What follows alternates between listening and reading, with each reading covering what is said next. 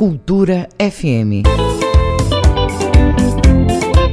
A Cultura FM apresenta Conexão Cultura. Música, notícia e interatividade no seu rádio.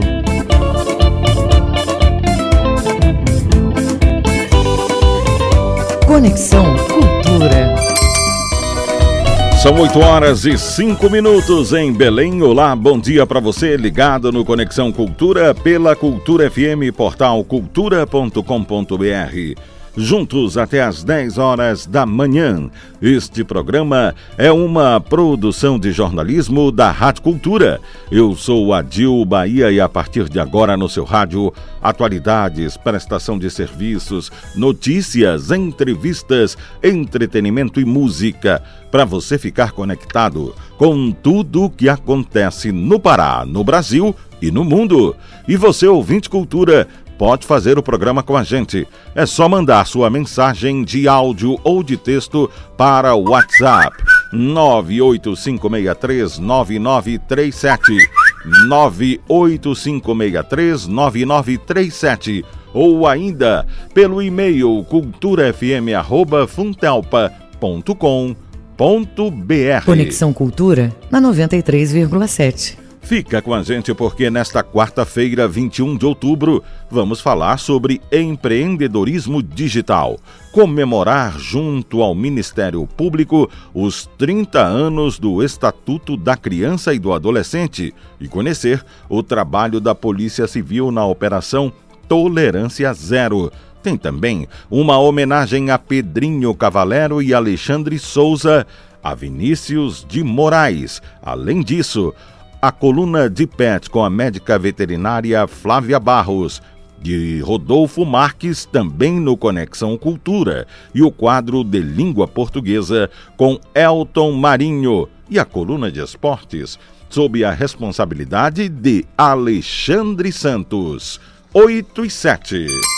Cultura FM 93,7. 21 de outubro, hoje na história. Em 1838, criado o Instituto Histórico e Geográfico Brasileiro, que contou com o patronato do imperador Dom Pedro II.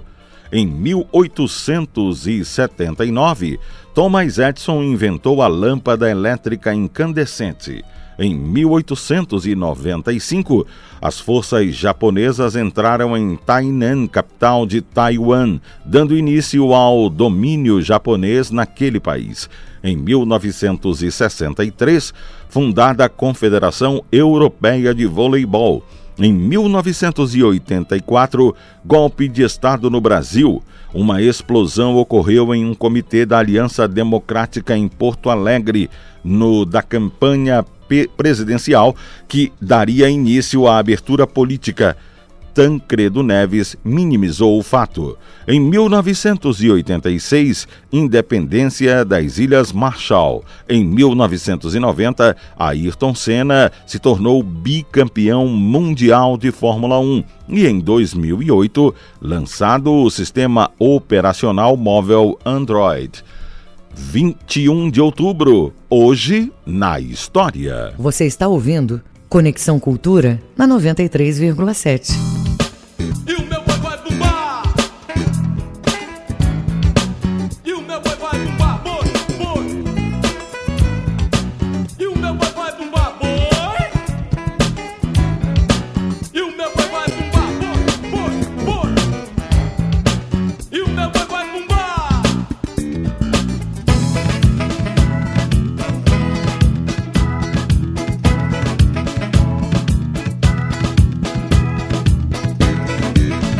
Soares é criativo cantor e compositor bragantino.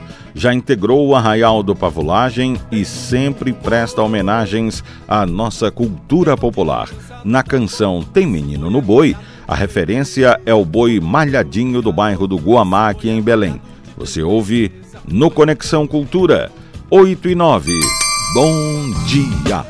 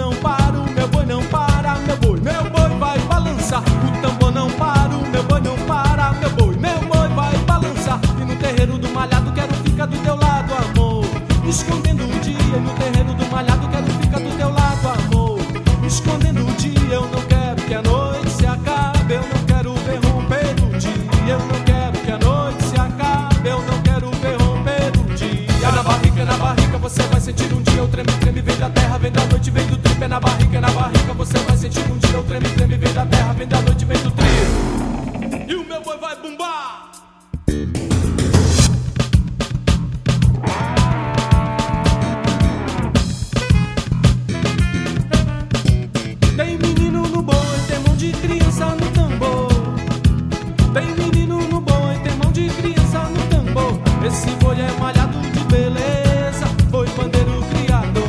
Esse boi é malhado de beleza, foi bandeiro criador. É na barriga, é na barriga, você vai sentir um dia o treme, treme, vem da terra, vem da noite, vem do trigo. É na barriga, é na barriga, você vai sentir um dia o treme, treme, vem da terra, vem da noite, vem do trigo.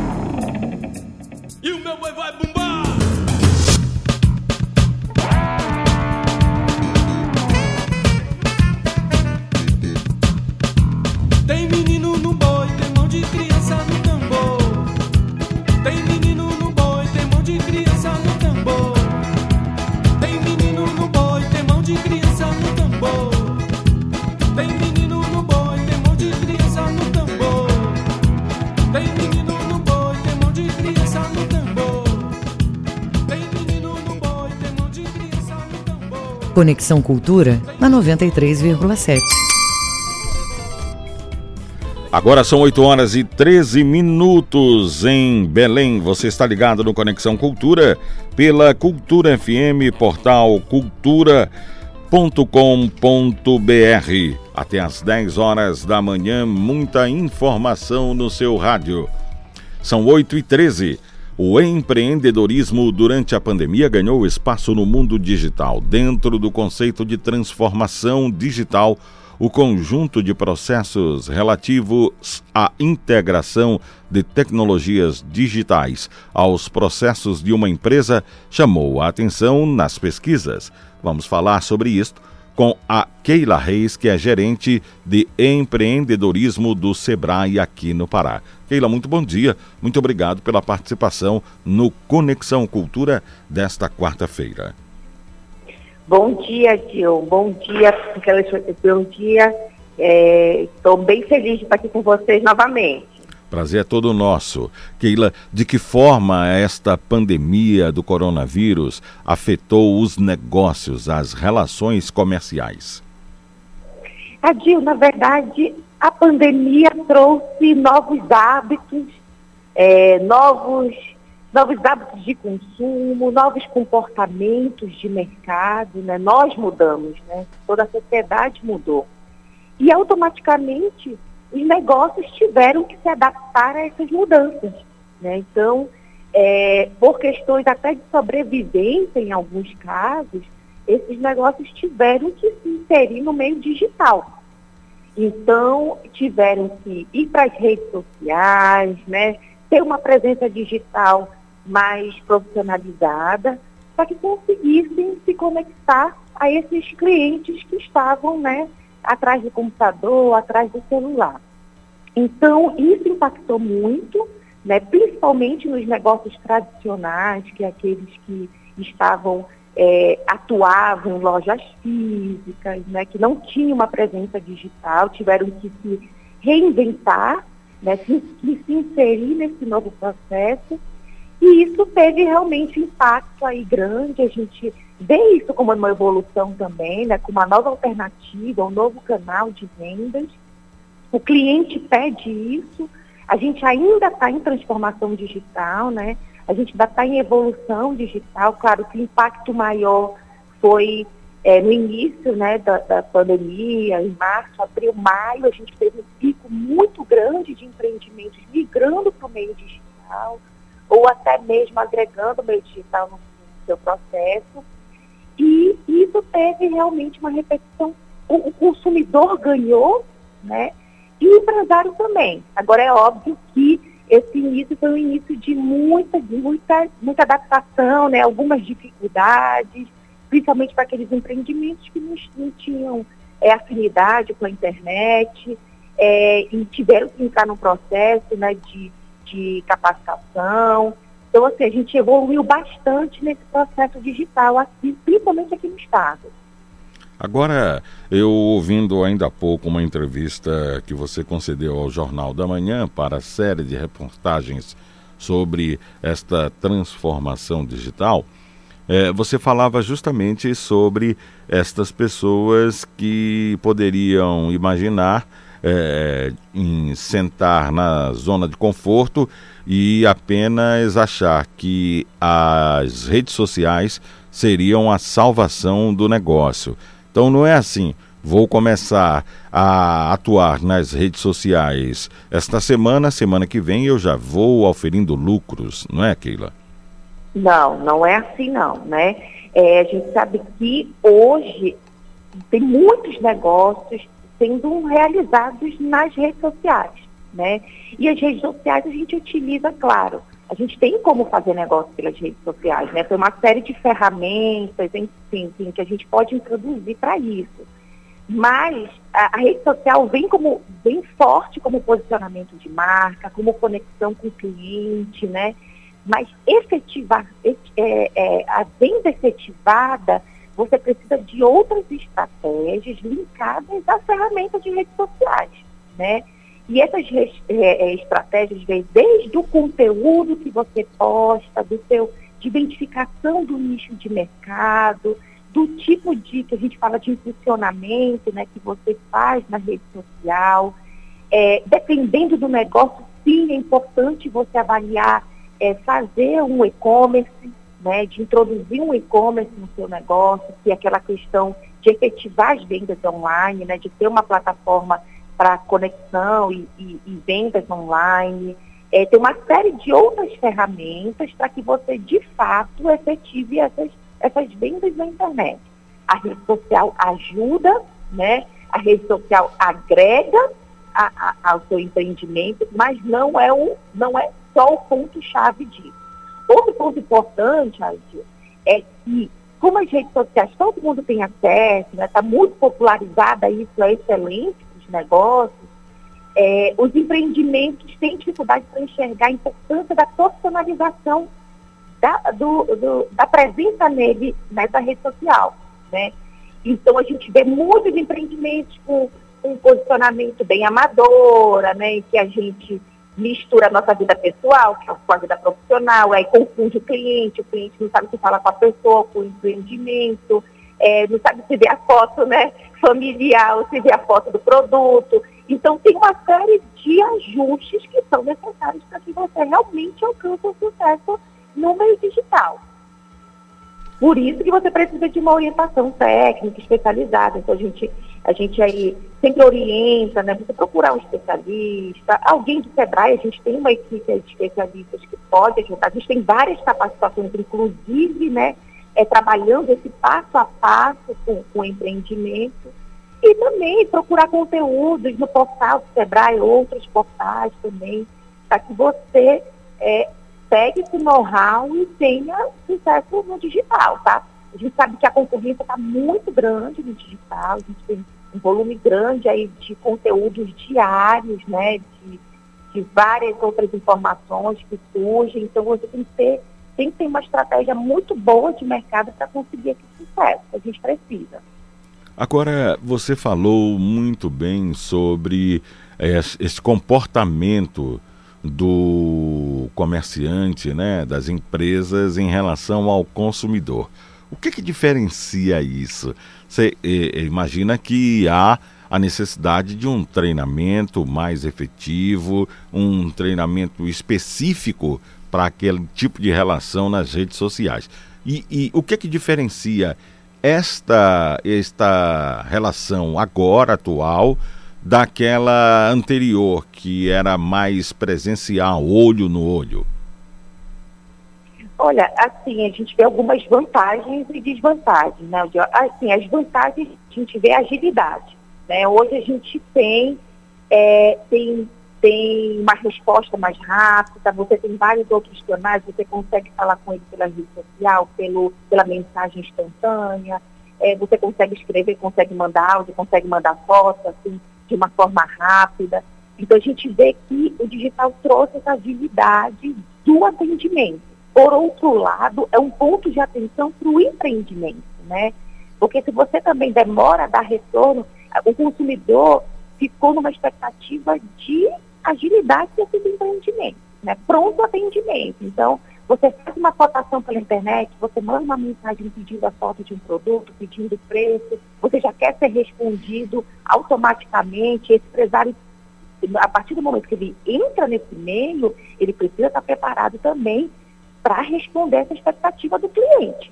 E você, senão, você vai queimar, né? Esse processo de relacionamento com o cliente. Então, tem aí essa, essa, esse, esse lado que você precisa estar tá pronto para isso, tá? E assim, no meio físico, claro, a gente tem, tem, tem a vantagem de você estar tá ao vivo, de você conseguir é, focar no produto, de você conseguir, né, estar tá, tá cara a cara, mas, assim, é, tem também essa questão de você ter uma presença híbrida, né? Então, assim, você tem a opção de ter uma presença híbrida. Você pode ter o seu presencial, você pode ter o digital. Muitas pessoas fazem cotação, pesquisa pela internet. A gente fala que é o consumidor digital, né? Que é aquele consumidor que pesquisa todos os preços pela internet, é, que vê todas as fotos dos produtos, todas as opções de produtos pela internet e passa na loja só para comprar, só para buscar, para pegar, fazer os últimos detalhes né, da escolha e efetivar a compra. E tem consumidor que chega na, na, na loja, Gil, e já sabe mais do produto do que o próprio vendedor, né? Porque ele já fez a cotação em todas as lojas da internet, em todo o Brasil, si, e sabe onde é mais barato, onde é mais caro. Então, assim, o digital já é uma realidade, veio inclusive para agregar o presencial. Né? Eu acho que a gente é, é, tem que tratar dessa forma. Então, veio para agregar o presencial, acho que tem, tem como você conciliar as duas coisas. E veio também para otimizar as lojas presenciais, sabe? Eu acho que a gente consegue é, enxugar ainda mais a nossa operação de presencial com o apoio do digital. Então, é importante que o empresário fique atento a todos esses detalhes. Agora, Keila, você sabe que consumidor é um bicho desconfiado, né?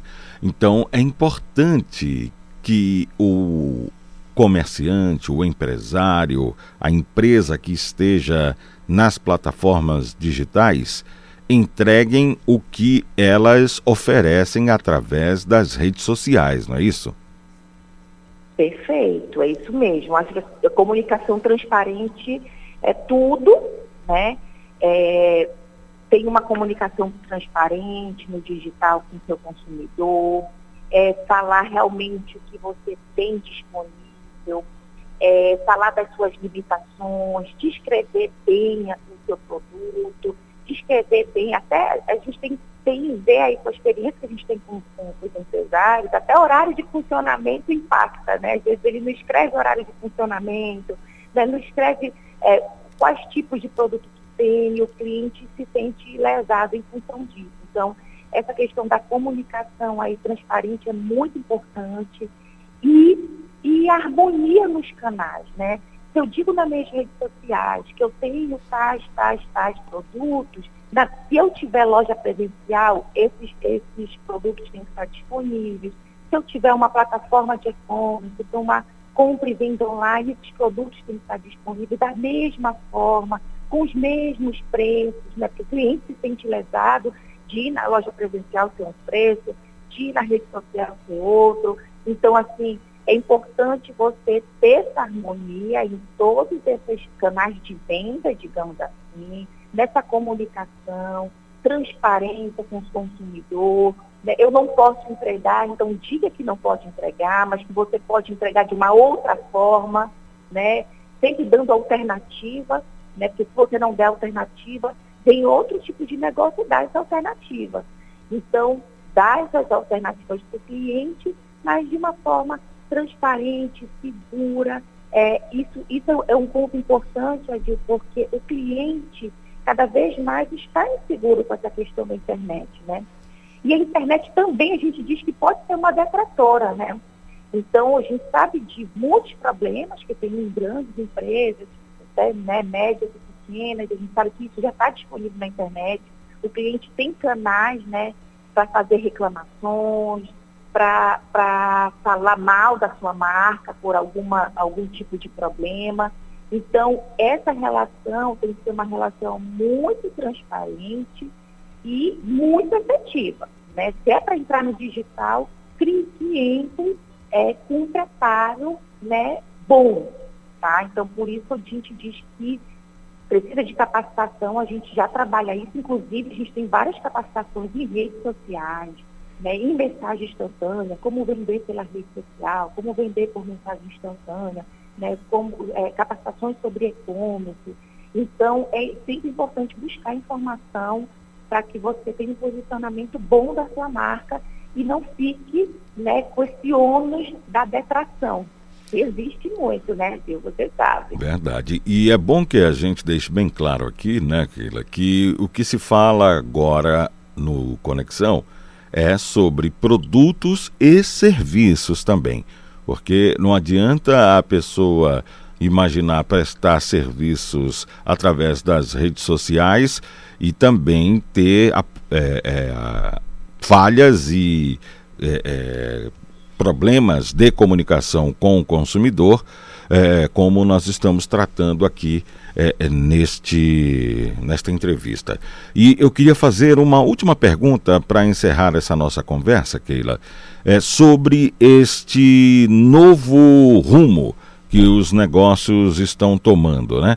É, é, depois destes protocolos causados por esta pandemia, vão surgir com certeza novas modalidades de negócios. Você já prevê algo agora para 2021 nesta relação de consumo?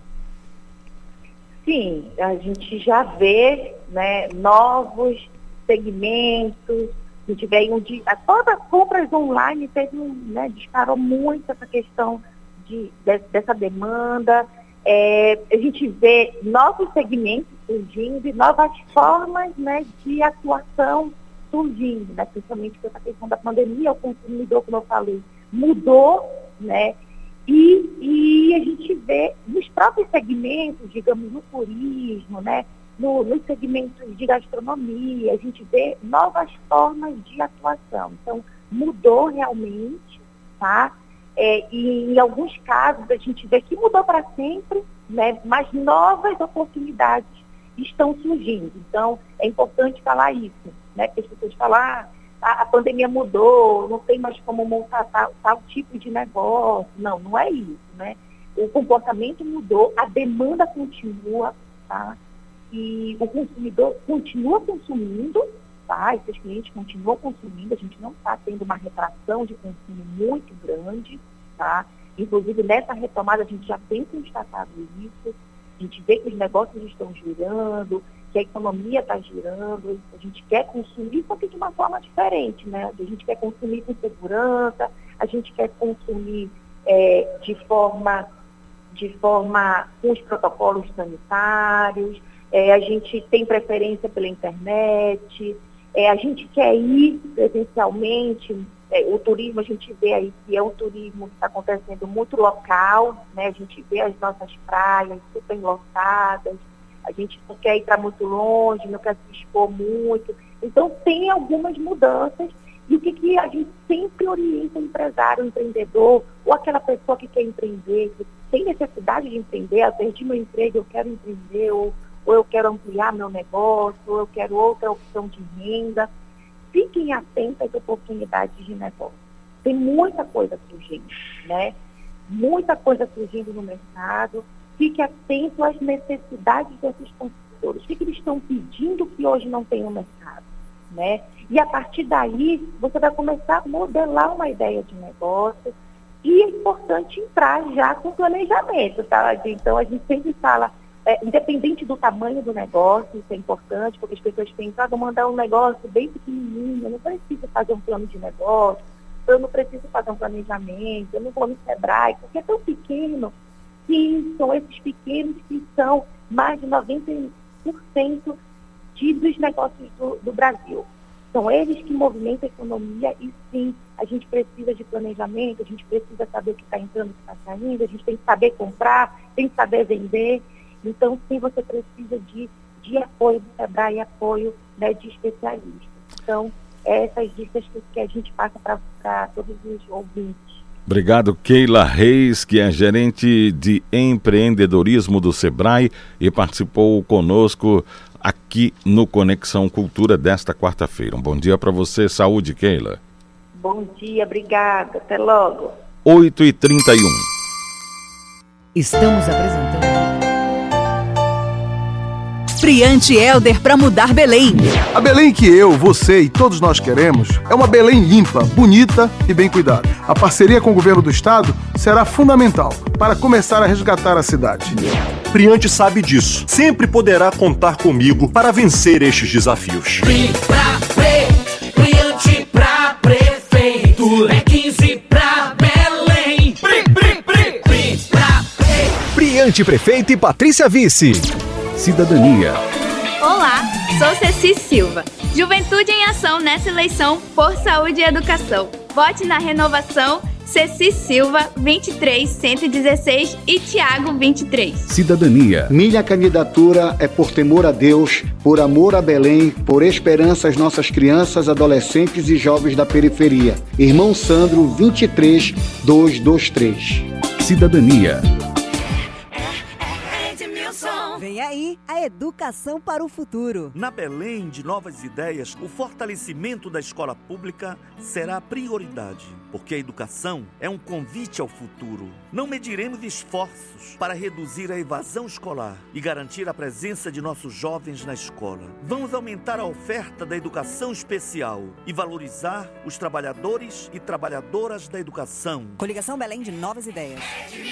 Candidatos do Partido dos Trabalhadores. Olá a todos e todas. Meu nome é Israel Júnior. Estou candidato a vereador em Belém com o número 13111. Estou trazendo novas propostas e novas ideias. Belém precisa de um sistema educacional que funcione para todas as crianças, com a inclusão de todas. E para isso, vamos trazer especializações para que crianças do espectro autista, como as demais crianças que precisam de cuidados especiais, tenham esse cuidado. E para que isso possa acontecer, vote 13111. Israel Júnior para vereador. Gustavo Cefé que eu vou votar.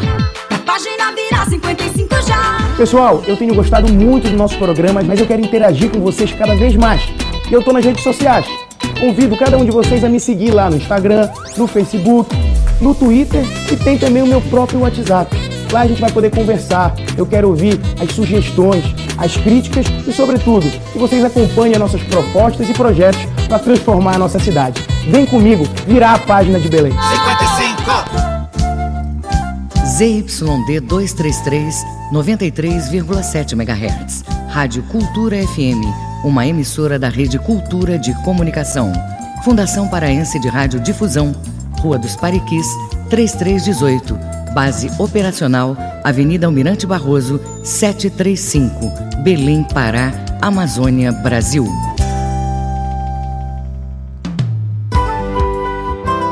Brasil Brasileiro, sexta, oito da noite, na Cultura FM.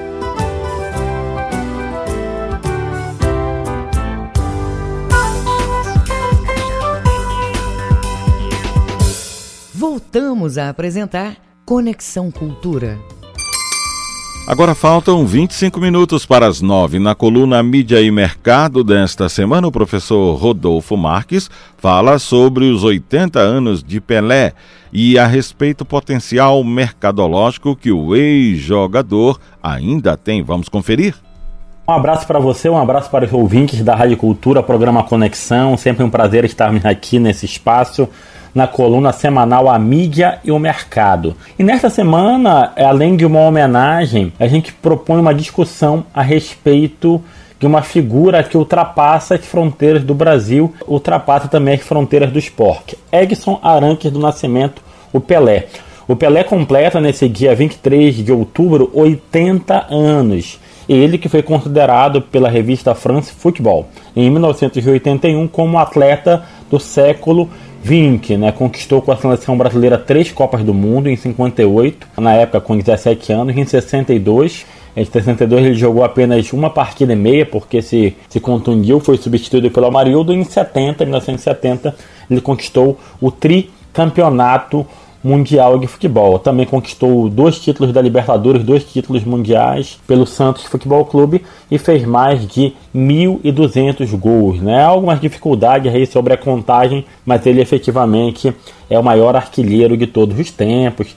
Sempre se fala em novo Pelé, né, sempre se fala quem seria o segundo né, para concorrer com ele. Já se falou no Maradona, já se falou recentemente em outro argentino, Messi fala-se do português Cristiano Ronaldo, o Garrincha, que foi contemporâneo do Pelé, também entra nessa lista aí como um dos melhores, né? Então sempre há discussões em relação a isso, mas o Pelé de fato ele é sinônimo de futebol.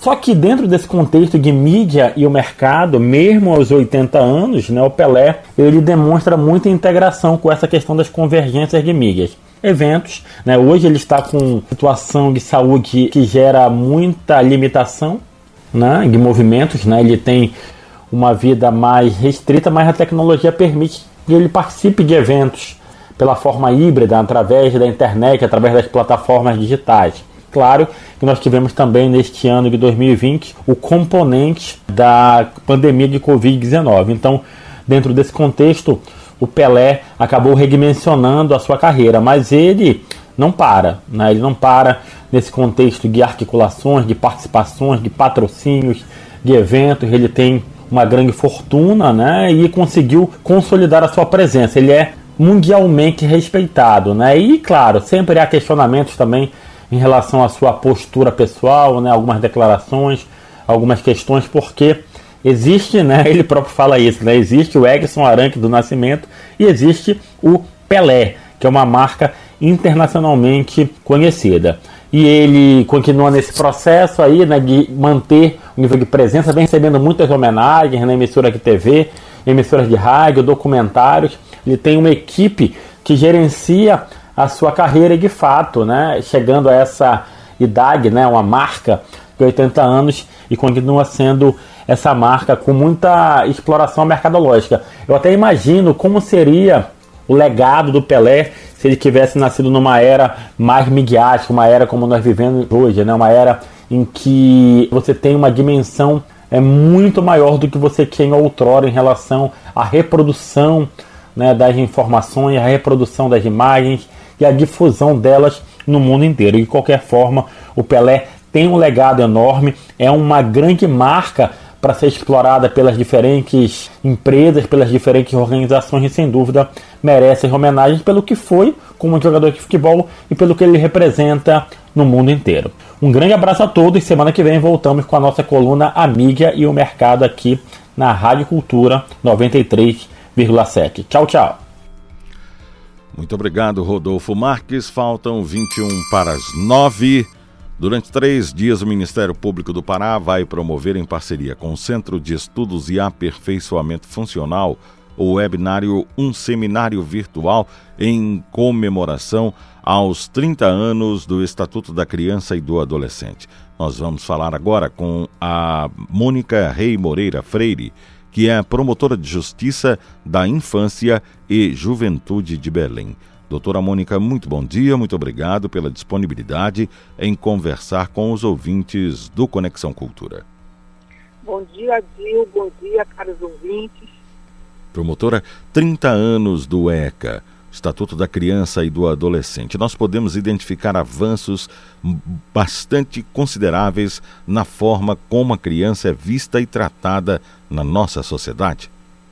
Com certeza. Essa legislação veio a reafirmar criança e adolescente como sujeitos de direito, o que já foi previsto na Constituição. Então, fica para a sociedade o entendimento de que é, esse sujeito em formação, ele tem direitos próprios, inclusive autônomos de seus próprios pais.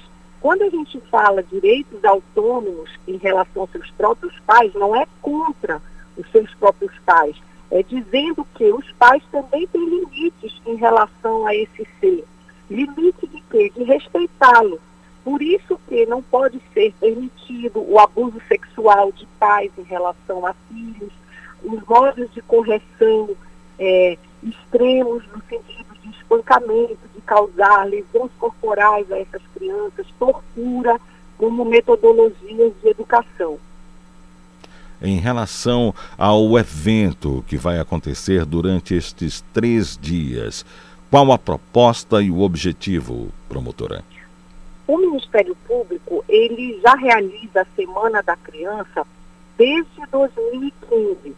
E essa proposta da Semana da Criança é reunir toda a rede de atendimento, porque o atendimento relacionado à criança e adolescente, ele é integral. Ele envolve profissionais da saúde, ele envolve profissionais da educação, ele envolve profissionais do sistema de segurança pública, do sistema de justiça. Então, a proposta é integrar todos esses agentes para nós discutirmos temas que são relevantes à proteção de direitos da criança e do adolescente, discutir os entraves, aonde nós temos mais dificuldade para efetivação dessa, dessa lei e identificar também os maiores problemas, os índices, os indicadores sociais, aonde precisa ter maior atenção dessa rede de proteção. E quais as principais pautas nesse momento no que diz respeito ao Estatuto da Criança e do Adolescente, levando em consideração, é claro, que nós estamos vivendo um ano atípico com o problema da Covid-19. Bom, uma das pautas que será tratada no segundo dia, a Lei 13.431, se refere exatamente ao atendimento de crianças e adolescentes vítimas de violência. A maneira como ele deve ser atendido desde o sistema de saúde, a integração de informações do sistema de saúde com o sistema de justiça, a maneira como essa criança vai ser ouvida, a maneira como a sua identidade tem que ser preservada durante todo esse processo, para que ela não venha até a sofrer uma vitimização secundária, ou seja, ela buscar o atendimento, o acolhimento e não ser atendida ou ser atendida de uma maneira que lhe exponha e lhe venha causar revitimização. Agora, promotora, em relação ao tratamento dispensado ao, à criança e ao adolescente aqui no Brasil, nós sabemos das dificuldades, sabemos de toda a problemática é, relacionada à criança e ao adolescente. Agora eu lhe pergunto: com a entrada de pessoas vindas da Venezuela, é, trazendo filhos, aumenta ainda mais esta responsabilidade no atendimento a estas crianças e adolescentes que nós vimos aí pelas esquinas como pedintes? Sim, sem dúvida alguma. É, nós somos um país com vários problemas sociais. O Estatuto ele vem e diz que garante ao nosso público infanto-juvenil direito à saúde, à educação, ao lazer. Esses mesmos direitos também são garantidos a essas crianças que vêm da Venezuela. E se nós temos dificuldade de implementação para garantir esses direitos, é lógico que nós também vamos ver é, é, essas crianças vindas da Venezuela em situação de risco, seja pedindo, até por uma questão cultural que tem é, da, dos uaraus, onde na cultura deles é praxe essa questão de você coletar, de você pedir. E temos também a questão de que, com esse volume maior de pessoas, há uma sobrecarga no nosso, so, no nosso sistema de assistência social e no nosso sistema de saúde e de educação. Mas a responsabilidade, a partir do momento que eles estão aqui, também é nossa. Sobre este evento virtual, doutora, qual será o público-alvo? O público-alvo é a rede de proteção. São as pessoas que trabalham diretamente na garantia de direitos de criança e do adolescente. São professores que trabalham com, com esse atendimento, são defensores públicos, promotores, juízes, advogados, delegados, eh, conselheiros tutelares, profissionais, psicólogos e assistentes sociais que trabalham nos CRAS, nos CREAS, na FUPAPA, na FASEPA, todas essas instituições, é, elas são convidadas a estarem discutindo as temáticas com o Ministério Público. E é claro que isso vai servir de uma qualificação para quem atua à frente deste do combate a esta problemática, não é, doutora? Sim, inclusive os palestrantes, eles são profissionais altamente qualificados e os que participarem receberão certificado através da nossa, do nosso Centro de Aperfeiçoamento e Estudos CEAP. Agora, doutora, eu lembro que há décadas o trabalho infantil era uma das preocupações das instituições de defesa dos direitos da criança e do adolescente. Nós víamos crianças trabalhando em olarias, em carvoarias. Como ficou esta situação? Qual o, as ações, quais as ações que foram disparadas para combater este tipo de crime?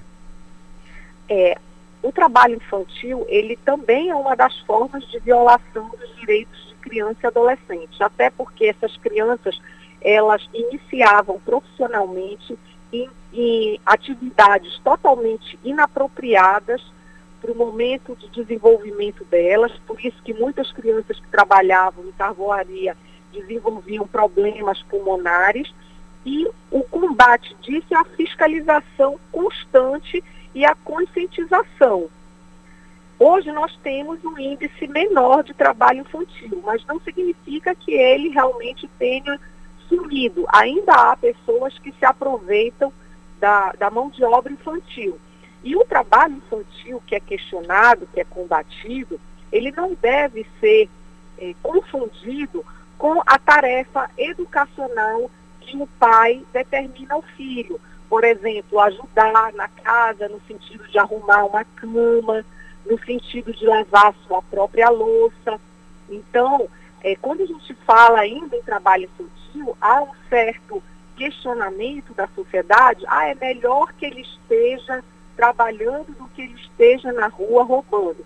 Não é isso. Ele deve ter a sua formação no sentido de é, contribuir com as tarefas de casa, porque ele faz parte dessa família, isso é, é educacional, mas ele tem que ter garantido o seu processo de formação. E esse processo de formação, ele está na escola, ele está na prática de esportes, ele não pode estar exercendo uma atividade com compromisso com nós adultos, com carga horária, porque ele ainda é um ser em formação. O que a senhora quer dizer na prática é aquela máxima: lugar de criança é na escola mas Sim. também você não pode deixar de ensinar boas maneiras, bons modos, é, atividades que a criança possa ajudar em casa para contribuir na formação desse indivíduo. É isso, professor? Na formação, na disciplina, lugar de criança é em casa e acompanhada pela família. A família é o primeiro núcleo no sentido de passar bons valores, no sentido de ensinar o respeito, ensinar limites, para que quando ela vá para a escola, ela já tenha uma base e esses valores possam ser reforçados e acrescentados com outros conhecimentos próprios que são ministrados é, na sua vida acadêmica escolar. Em relação a esse trabalho do Ministério Público do Pará, é, ela, ele conta com a adesão de que instituições, que entidades auxiliam o Ministério Público neste cumprimento do Estatuto da Criança e do Adolescente, doutora? O Ministério Público ele tem vários parceiros. Quando nós falamos, por exemplo, em responsabilização dos autores que agridem, que violam direitos de criança e adolescente, estamos falando em termos de processo, nós temos o Poder Judiciário, que vai aplicar a lei através do juiz, nós temos os defensores públicos, que vão defender aquele que violou o direito da, da criança, porque o nosso sistema de justiça é fundado num tripé, onde todos têm o direito de, de defesa. Nós temos os delegados das autoridades policiais, todo o sistema de segurança pública, desde os policiais que iniciam as prisões em flagrantes, que fazem as investigações, e nós temos, para além dessa questão da responsabilização criminal, a rede de proteção que vai melhorar a qualidade de vida dessa criança. Essa rede de proteção vai desde o sistema de saúde, que vai prestar assistência médica, que vai realizar as perícias que essa criança precisa, e também o sistema de CRAS e CREAS, que contam com as assistentes sociais e com os psicólogos que vão trabalhar essas questões familiares e também a superação dessa criança dos traumas que ela porventura tenha vivenciado em virtude de um crime ou de outra forma de violação de, de seu direito. Então, doutora Mônica, vamos dizer aos ouvintes do Conexão Cultura é, sobre as inscrições, como elas podem ser feitas, quem pode se inscrever. Se a senhora puder reforçar, eu agradeceria. Sim, todos os ouvintes que gostam do tema, que se interessam pela temática, estão convidados. É só entrar no site do Ministério Público do Estado do Pará. Lá você vai ver Semana da Criança e ele vai lhe direcionar para o link do CEAF. Lá você vai informar os seus dados e estará inscrito para participar. As inscrições são por dia, ou seja, se eu tenho interesse em tratar, do, em ouvir sobre a temática que vai ser abordada no primeiro dia, eu me inscrevo para hoje, dia 21. Se eu tenho interesse a, ser, a ouvir sobre as outras temáticas, eu tenho que me inscrever no dia 22 e no dia 23. Perfeito. Doutora Mônica Rei Moreira Freire, promotora de Justiça da Infância e Juventude de Belém, muito obrigado pela disponibilidade em conversar com os ouvintes do Conexão Cultura. Parabéns pelo trabalho à frente da promotoria e sucesso na realização do seminário virtual que comemora os 30 anos do ECA, Estatuto da Criança e do Adolescente.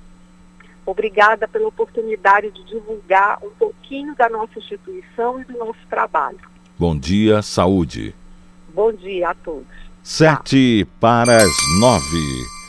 Realidade virtual é aplicada na recuperação de pacientes de AVC e doenças neurodegenerativas. As informações estão com João Paulo Seabra. Programas de reabilitação baseados em realidade virtual estão se tornando um importante recurso complementar às terapias motoras convencionais para pacientes que foram acometidos por acidente vascular cerebral, AVC ou doenças neurodegenerativas estimulando vários sistemas sensórios, especialmente os sistemas visual e auditivo, a imersão do paciente em ambientes virtuais promove e intensifica o trânsito de informações no sistema nervoso central.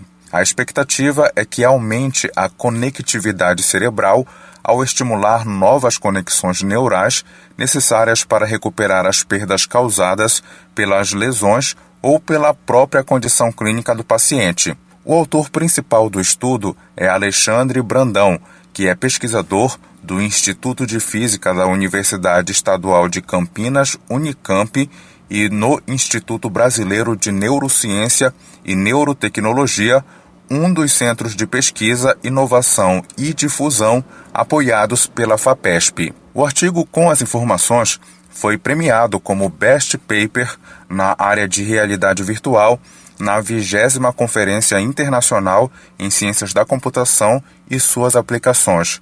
O evento, que tinha sido programado para ocorrer na Universidade de Clariari, na Itália, foi realizado em ambiente virtual devido à pandemia. O estudo resultou no desenvolvimento de um novo dispositivo, o Biomechanics Sensor Node, capaz de captar dados do usuário e controlar ambientes virtuais, e de um novo software que integra o BSN ao Unite Editor, um dos programas mais utilizados atualmente na construção de ambientes digitais.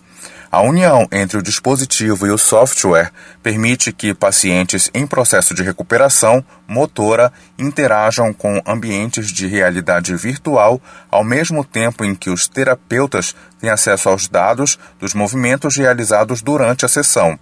O dispositivo BSN é composto por um sensor inercial que, acoplado ao tornozelo, detecta o movimento relativo à marcha estacionária do paciente e faz o rastreamento corporal nos três planos de movimento. Os sinais gerados são processados e enviados a um celular que permite controlar um avatar que interage com o ambiente virtual. Os movimentos reais do paciente podem ser muito restritos, com pouca amplitude. Mas, no contexto virtual, os dados captados e processados geram movimentos completos do avatar. A informação visual provoca no paciente a impressão de que ele consegue realizar esses movimentos completos. E isso tem o potencial de ativar mais redes neuronais do que a terapia mecânica convencional. João Paulo Seabra para o programa Conexão Cultura. Agora faltam quatro minutos para as nove horas. A Polícia Federal está cumprindo hoje mandados contra suspeitos de fraudes em licitações da empresa brasileira de infraestrutura aeroportuária Infraero.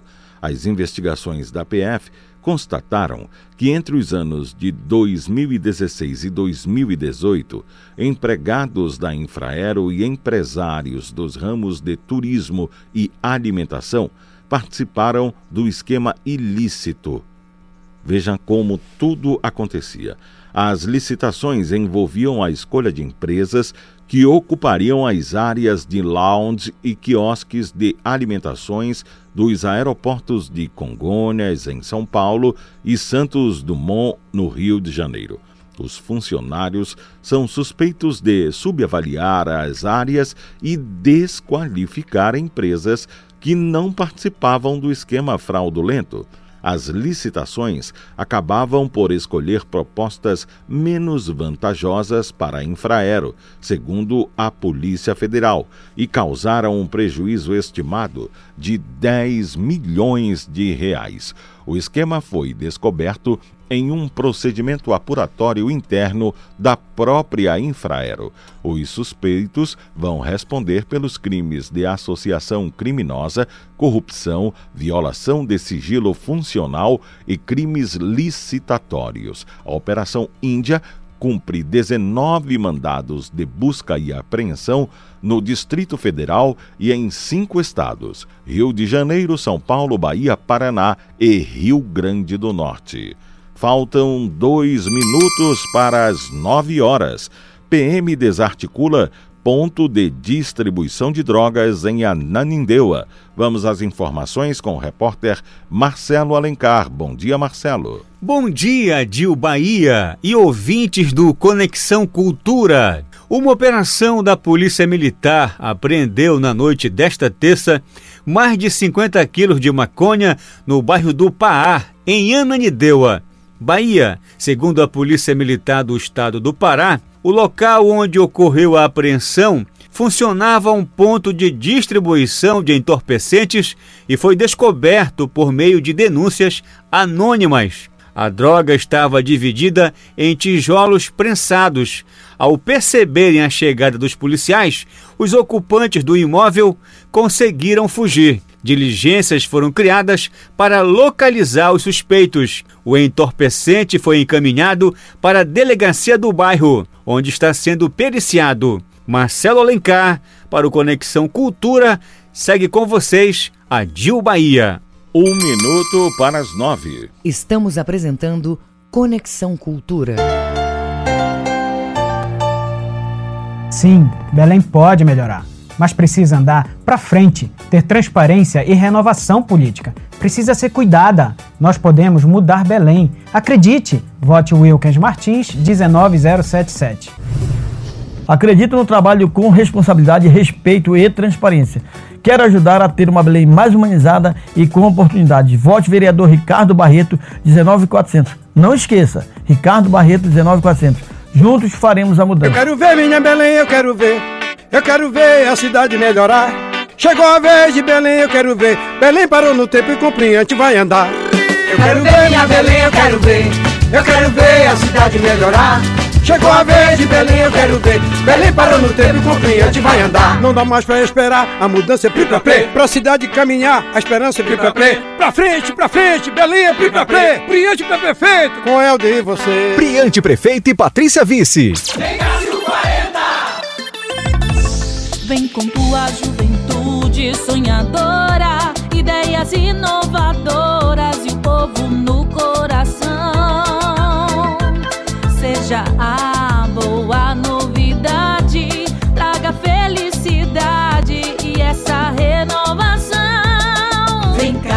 40, vem Cássio 40, vem, vamos levantando. Para prefeito de Belém, Cássio 40. Como deputado, Tiago Araújo apresentou o projeto de lei para a criação do programa Escola Melhor, Sociedade Melhor. Agora, na Prefeitura de Belém, Tiago vai fazer mais. A gente vai fazer com que a creche e a pré-escola possa avançar dentro do nosso município. Temos um déficit de 8.500 vagas que precisam ser criadas para atender as mães, os pais, as famílias das pessoas que precisam de vagas em creches e pré-escola.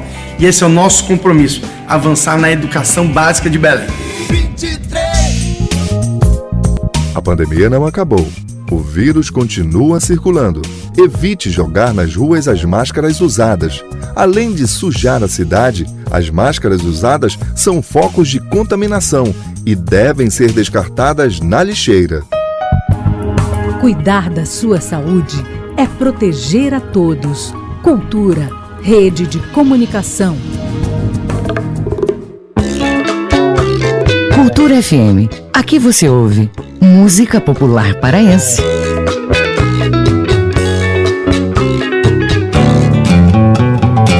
Música popular brasileira. Tenebroso, era assim o tal João. Cultura FM 93,7. ZYD 233, 93,7 MHz. Rádio Cultura FM, uma emissora da Rede Cultura de Comunicação. Fundação Paraense de Rádio Difusão, Rua dos Pariquis, 3318. Base operacional, Avenida Almirante Barroso, 735, Belém, Pará, Amazônia, Brasil.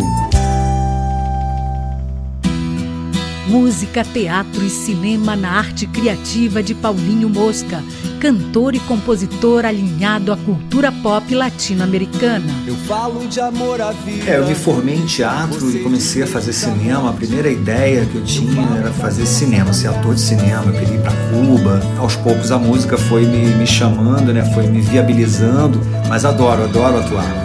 Paulinho Mosca é o convidado do Brasil Brasileiro neste sábado, sete da noite. Voltamos a apresentar Conexão Cultura. São 9 horas e 3 minutos em Belém. A bola Kika e Alexandre Santos vêm com as esportivas no Conexão Cultura. Bom dia, Alexandre. Esporte. Bom dia, Adil Bahia, ouvintes do Conexão. Nós começamos com a Copa do Brasil Sub-20, segunda fase. Hoje o Bragantino, lá na Pérola do Caeté, sob o comando do técnico Ivan Almeida, recebe às três da tarde no Diogão a equipe do Atlético Mineiro, com a direção do árbitro, o paraense, o Asley do Couto Leão. O segundo jogo entre ambos, dia 28, lá em Minas Gerais. Campeonato da quarta divisão. Começa hoje a oitava oitava rodada. Logo mais às três da tarde no Navegantão em Tucuruí, a equipe do Independente recebe o Vilhenense de Rondônia, precisando da vitória. Marcelo Neves Ramo Costa, do Distrito Federal, vai apitar o jogo. Amanhã, às 18 horas, na Arena da Floresta, lá no Acre, Rio Branco e Bragantino. Apito Rafael Gomes da Silva, ele é de São Paulo. Série C, 12 rodada, neste sábado, 13 e Paysandu, às 17 horas, estádio Amigão, lá na Paraíba, com a direção do árbitro Antônio Dibe Oliveira de Souza, ele é do Piauí. O técnico Matheus Costa não poderá utilizar o meio-campista Juninho, que está suspenso com três cartões amarelos. A delegação bicolor embarca quinta-feira para jogar lá na Paraíba com um time bastante modificado. No Baenão, o Remo trabalha para receber também neste sábado, às sete da noite, no Mangueirão, o Lanterninha Imperatriz, apito Leonardo Ferreira Lima, do Paraná. E para quem não lembra, o Leão de Antônio Baiana está há 13 anos fora da Série B. O Remo hoje luta para voltar a participar do campeonato da Série B. A última participação foi em 2013. Alexandre Santos para o Conexão Cultura. 9 horas e 6 minutos em Belém. Depois da reunião com o Ministério da Saúde, o governador Helder Barbalho prevê vacina contra a Covid-19 para o início de 2021. Quem traz os detalhes é Marcelo Alencar. Exatamente, Bahia. Nesta terça, o governador do Pará, Helder Barbalho, participou de uma reunião no Ministério da Saúde e anunciou que prevê a vacinação contra a Covid-19 para começo do próximo ano no estado. Pelas mídias sociais, o governador Helder Barbalho afirmou: abre aspas.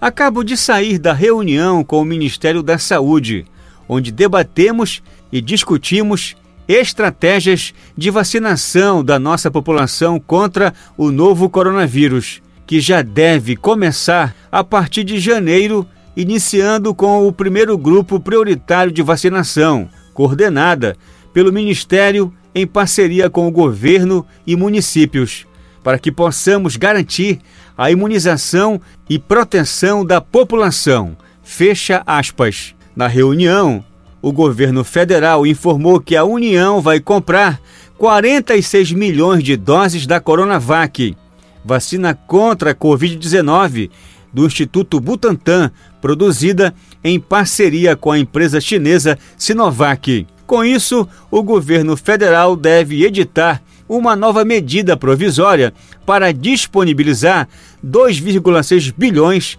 até janeiro. O governador do Pará e mais 23 governadores participaram da reunião com o ministro da Saúde, Eduardo Pazuello. De acordo com Pazuello, quando a vacina for aprovada, as doses serão distribuídas em todo o Brasil por meio do Programa Nacional de Imunizações, o PNI. Marcelo Alencar para o Conexão Cultura volta com vocês a Dil Bahia.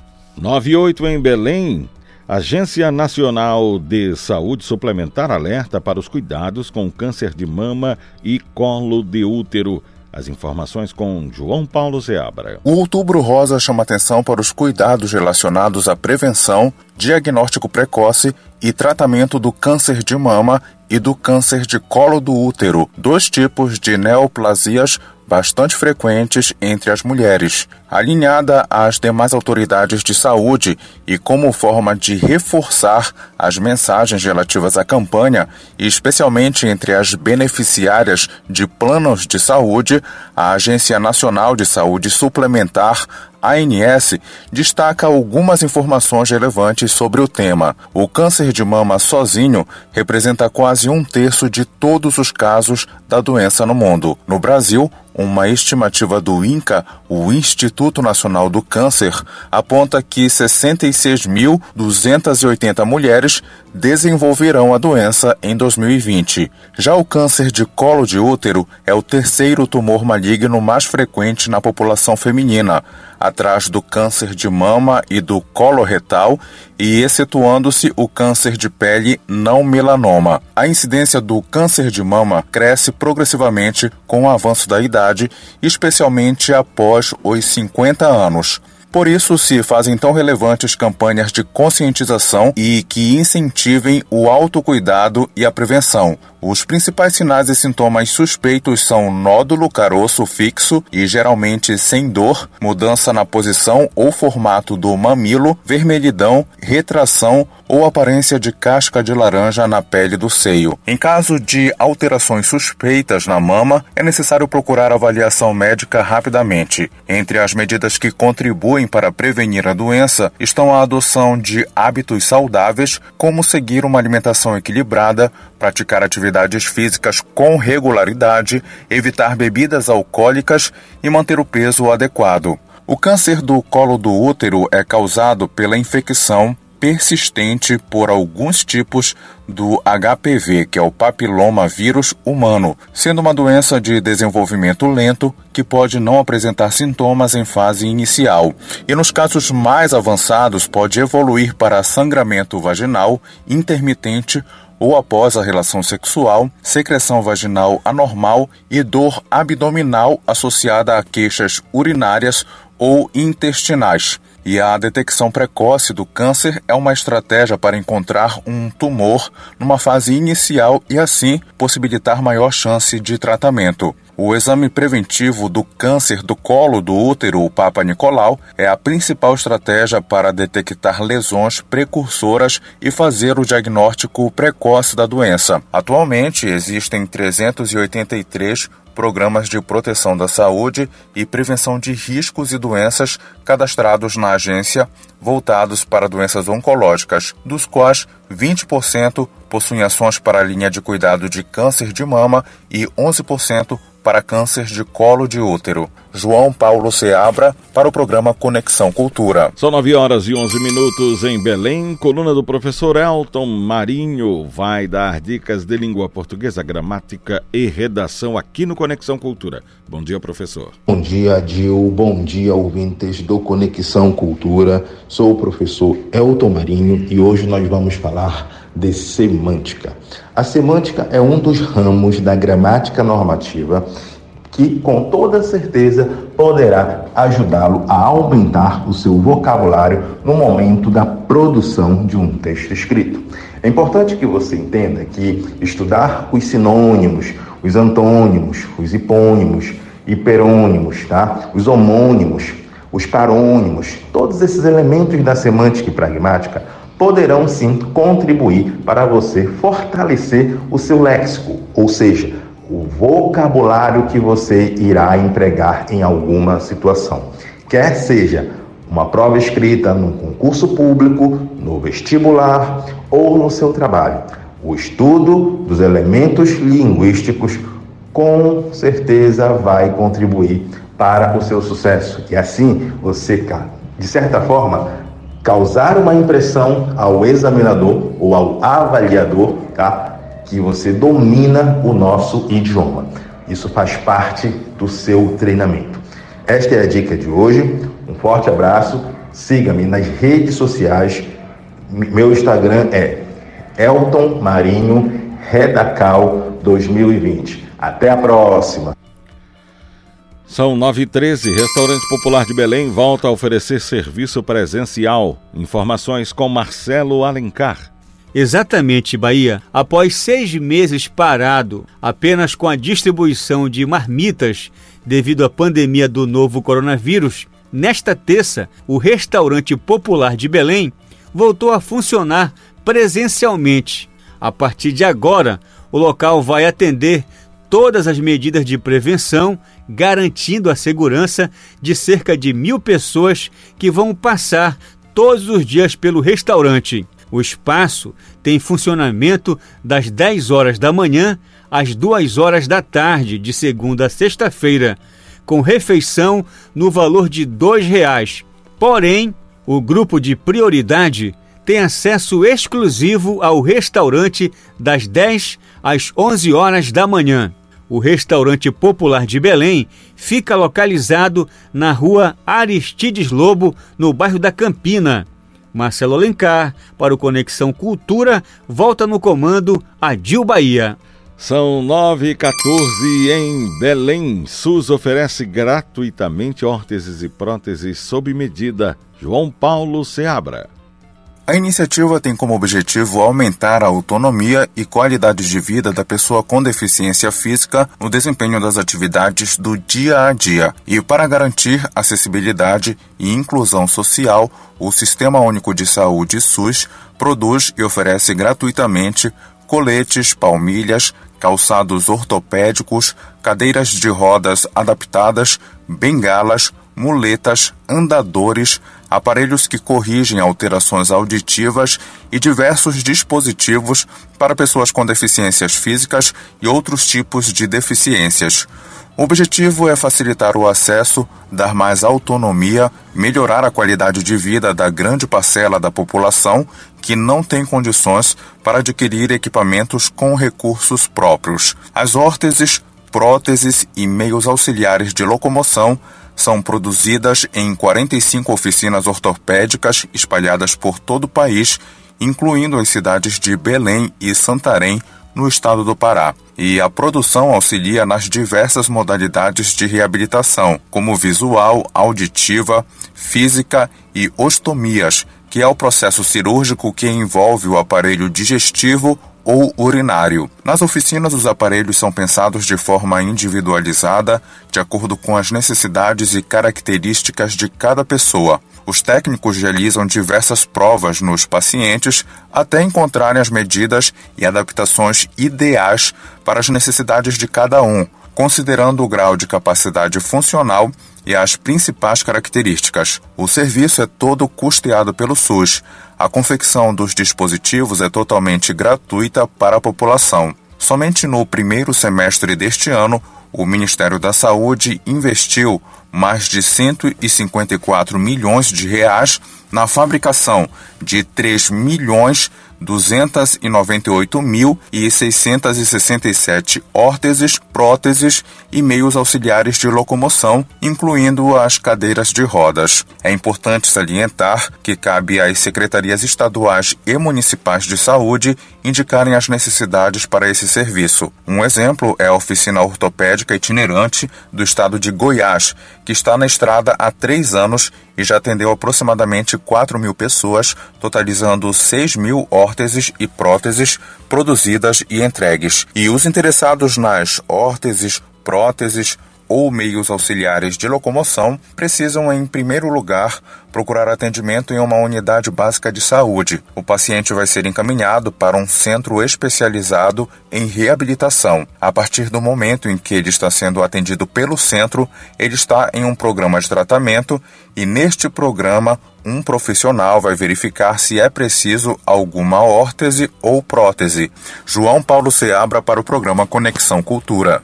918, estudo clínico sobre o uso do medicamento nitazoxanida em pacientes na fase precoce de Covid-19 demonstrou eficácia no tratamento da doença, reduzindo a carga viral das pessoas infectadas. O anúncio ocorreu durante cerimônia no Palácio do Planalto na tarde de segunda-feira com a participação do presidente Jair Bolsonaro. A pesquisa foi iniciada pelo Laboratório Nacional de Biociências em Campinas, que integra o Centro Nacional de Pesquisa em Energia e Materiais, instituto vinculado ao Ministério da Ciência, Tecnologia e Inovação.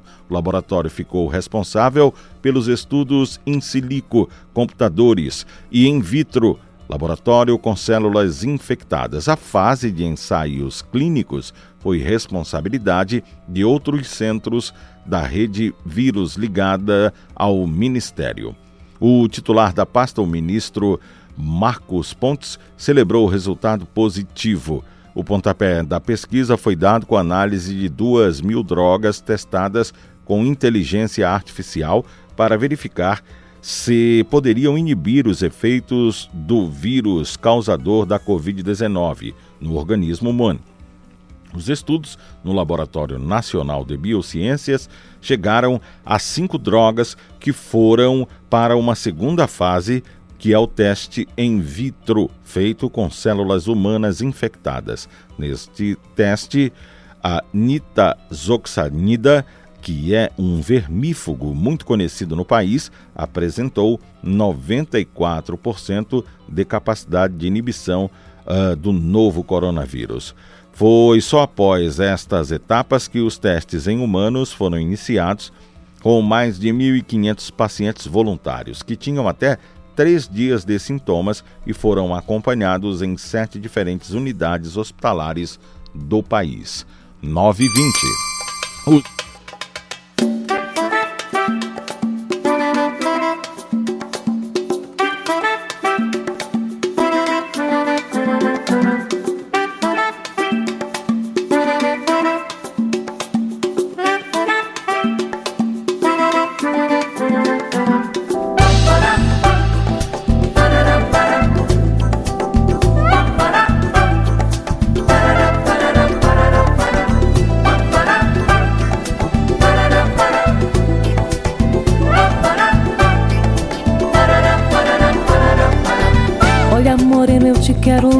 amanhecer.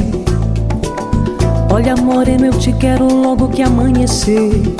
Vem pra cá, traz a tua canoa e navega em meu mar. Vem pra cá, traz a tua canoa e navega. Vem pra cá, traz a tua canoa e navega em meu mar.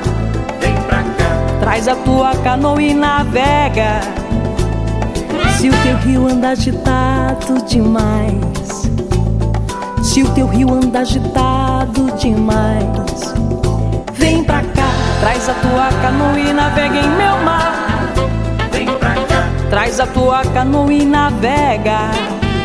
Vem pra cá, traz a tua canoa e navega em meu mar. Vem pra cá, traz a tua canoa e navega. No meu canto eu cultivo um cheiro de flor. No meu canto eu preservo um cheiro de amor. Traz a tua canoa e navega em meu mar. Vem pra cá, traz a tua canoa e navega. Vem pra cá, traz a tua canoa e navega em meu mar. Vem pra cá, traz a tua canoa e navega. Sou de um canto onde arruda espanto quebrando Aqui as marés já não causam espanto Um sonho cabano vive a florescer de pinga pra espantar morrinha Tem olho de boto, viola, tardinha Tem muiraquita só pra te proteger Vem pra cá, traz a tua canoa e navega em meu mar Traz a tua canoa e navega Traz a tua canoa e navega em meu mar. Traz a tua canoa e navega. No meu canto eu cultivo um cheiro de flor. No meu canto eu preservo um cheiro de amor. Meu jardim festa, sonho, água e flor. Faz teu corpo sedutor. Meu jardim festa, sonho, água e flor, traz teu corpo sedutor. Vem pra cá, traz a tua canoa e navega em meu mar. Traz a tua canoa e navega. Vem pra cá, traz a tua canoa e navega em meu mar. Vem me amar, traz a tua canoa e navega.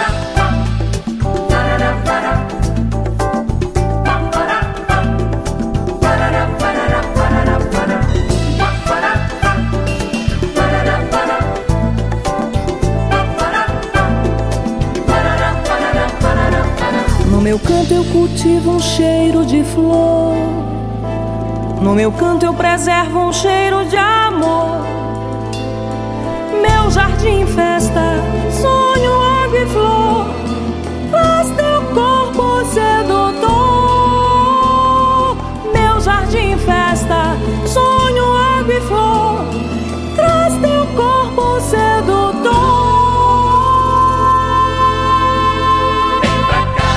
tua canoa e navega em meu mar.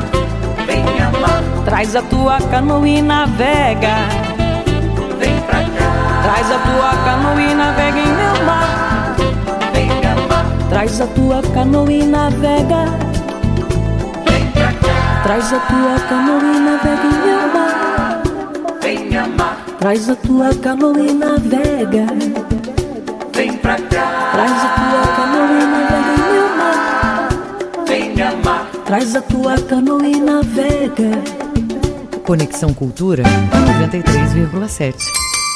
São 9 horas e 25 minutos em Belém. O presidente Jair Bolsonaro afirmou hoje que a vacina contra o novo coronavírus produzida na Argentina não será comprada pelo governo brasileiro.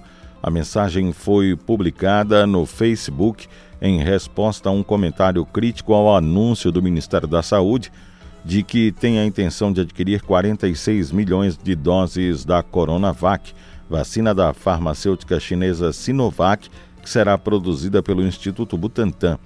O presidente eh, eh, diz que a China é uma ditadura. Não compre essa vacina, por favor. Eu só tenho 17 anos e quero ter um futuro mais sem interferência da ditadura chinesa. Fala um jovem de 17 anos que fez um comentário como usuário lá no, na postagem do presidente. E o presidente respondeu: não será comprada em caixa alta. A outra usuária disse para o presidente exonerar o ministro da Saúde, Eduardo Pazuello, urgente, porque ele estaria sendo cabo eleitoral do governador de São Paulo, João Dória. Bolsonaro respondeu que tudo será esclarecido hoje. Não compraremos a vacina da China, voltou a dizer em caixa alta o presidente. Na terça-feira, o Ministério da Saúde assinou o protocolo de intenções para adquirir 46 milhões de doses da Coronavac. O acordo foi fechado durante reunião do ministro Pazuello com governadores. A vacina do Butantan será a vacina do Brasil, disse o ministro ao anunciar o acordo. Na reunião desta terça, a expectativa era de que a aquisição ocorresse até o fim do ano, após o imunizante obter registro da, da Agência Nacional de Vigilância Sanitária Anvisa e que a vacinação começasse já em janeiro de 2021. O Ministério informou que investirá 1 bilhão e 900 milhões de reais na compra. O recurso extra será liberado por medida provisória.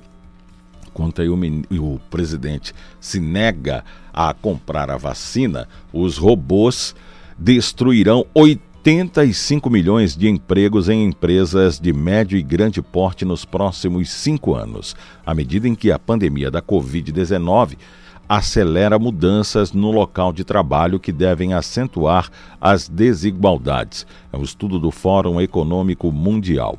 Pesquisas com cerca de 300 empresas globais revelaram que quatro em cada cinco executivos estão acelerando planos para digitalizar o trabalho e implantar novas tecnologias, desfazendo ganhos de emprego obtidos desde a crise financeira de 2017-2018.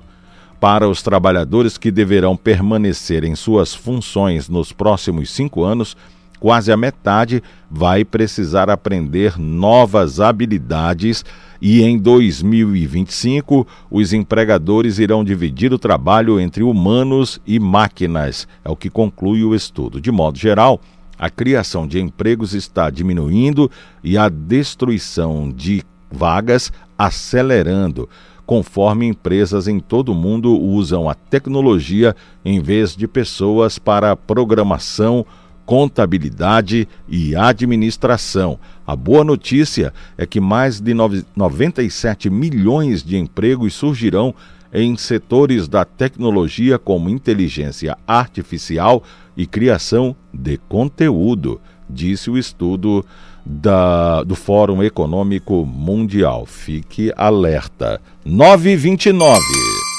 Estamos apresentando Conexão Cultura.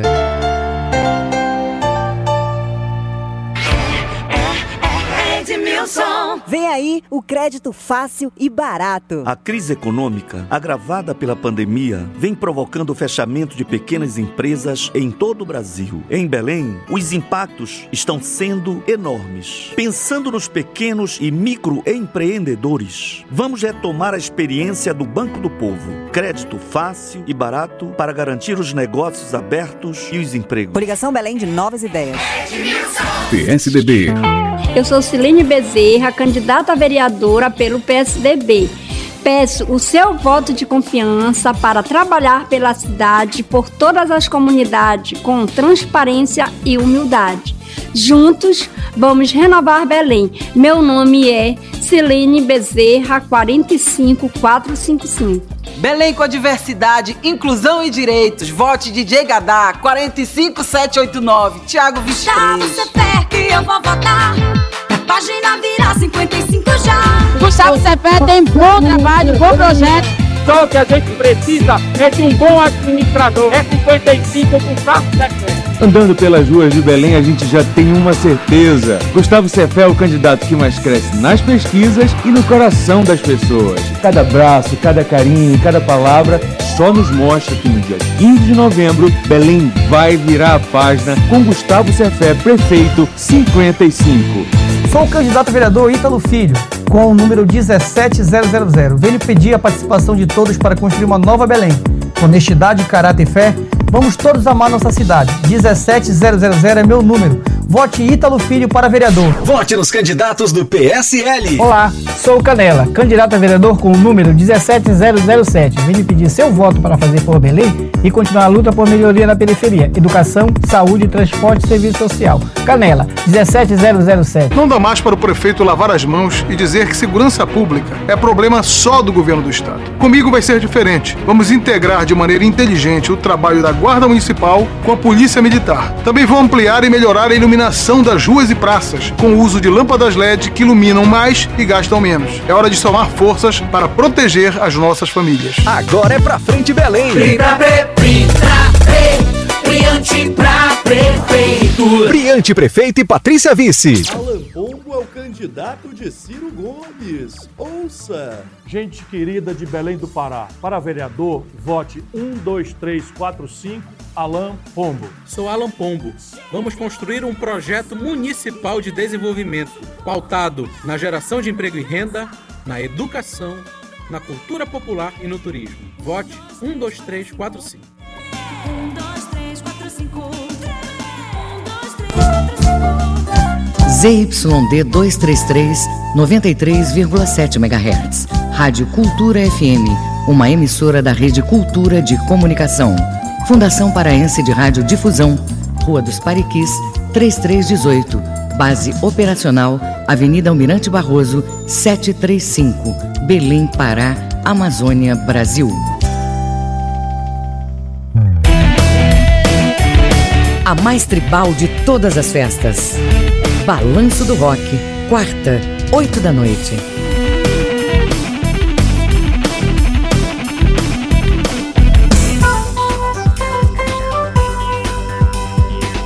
Conexão Cultura na 93,7. São 9 horas e 33 minutos em Belém. Depois de quatro jogos sem vitória, dois empates e duas derrotas, o Paysandu dispensou o jovem treinador Matheus Costa hoje pela manhã.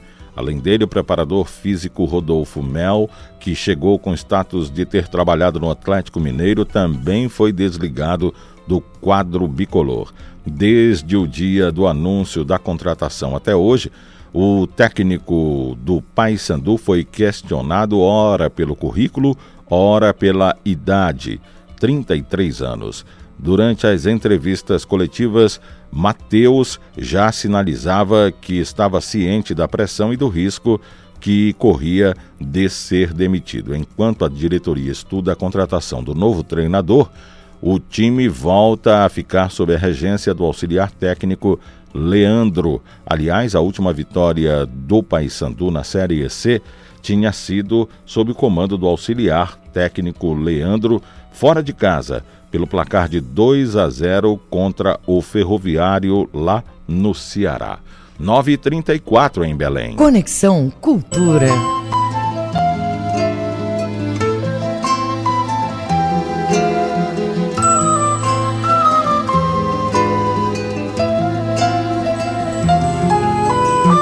Por céus e mares eu andei, vi um poeta e vi um rei, na esperança de saber o que é o amor. Ninguém sabia me dizer, eu já queria até morrer, quando um velhinho com uma flor assim falou. O amor é carinho, é o espinho que não se vê em cada flor. É a vida quando chega sangrando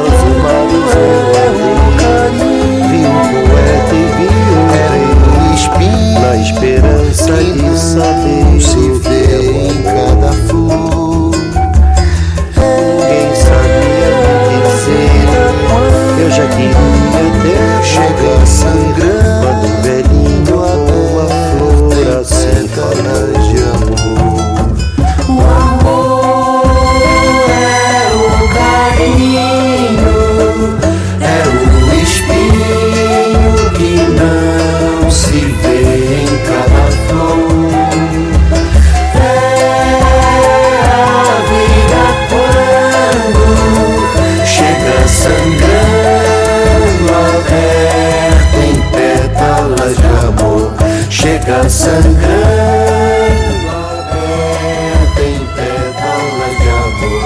Chega sangrando aberta em pétalas de amor.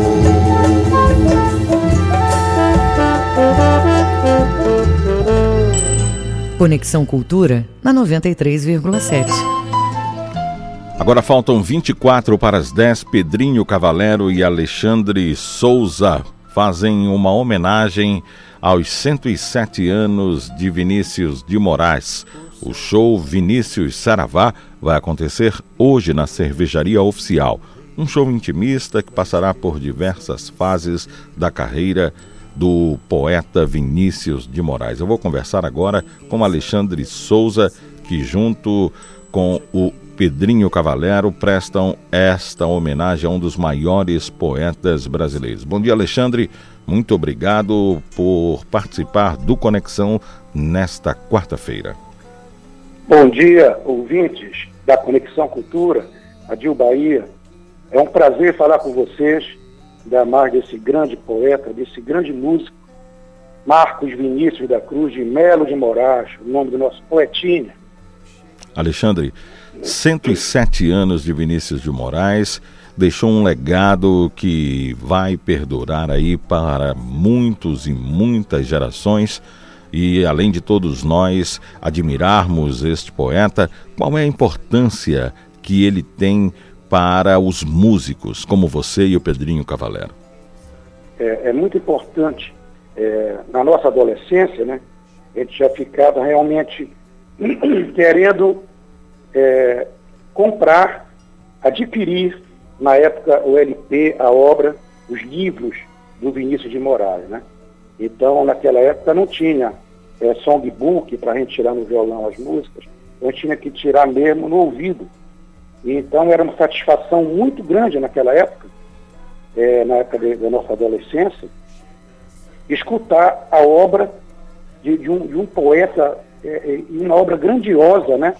Que a gente não fazia noção de que iria perdurar por várias gerações, né? E era uma coisa muito emocionante. Então a gente tirava com prazer a música, né? É, repassava para os nossos colegas músicos, estavam também querendo aprender a tocar as músicas do Toquinho, do Vinícius, do Powell, parceiros dele, né? Carlinhos Lira, que foram grandes parceiros do Vinícius de Moraes, né?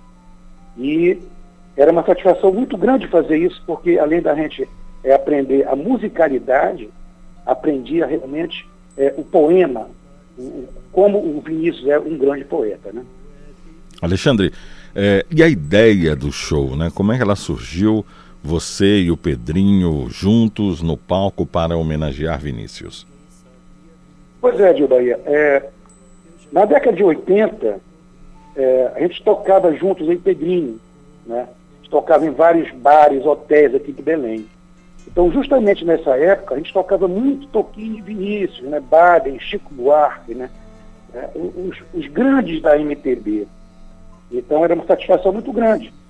E depois de alguns anos, é, ainda na década de 90, eu cheguei a fazer um show em homenagem ao Vinícius de Moraes no antigo Bar Miralha, que ficava na Doca.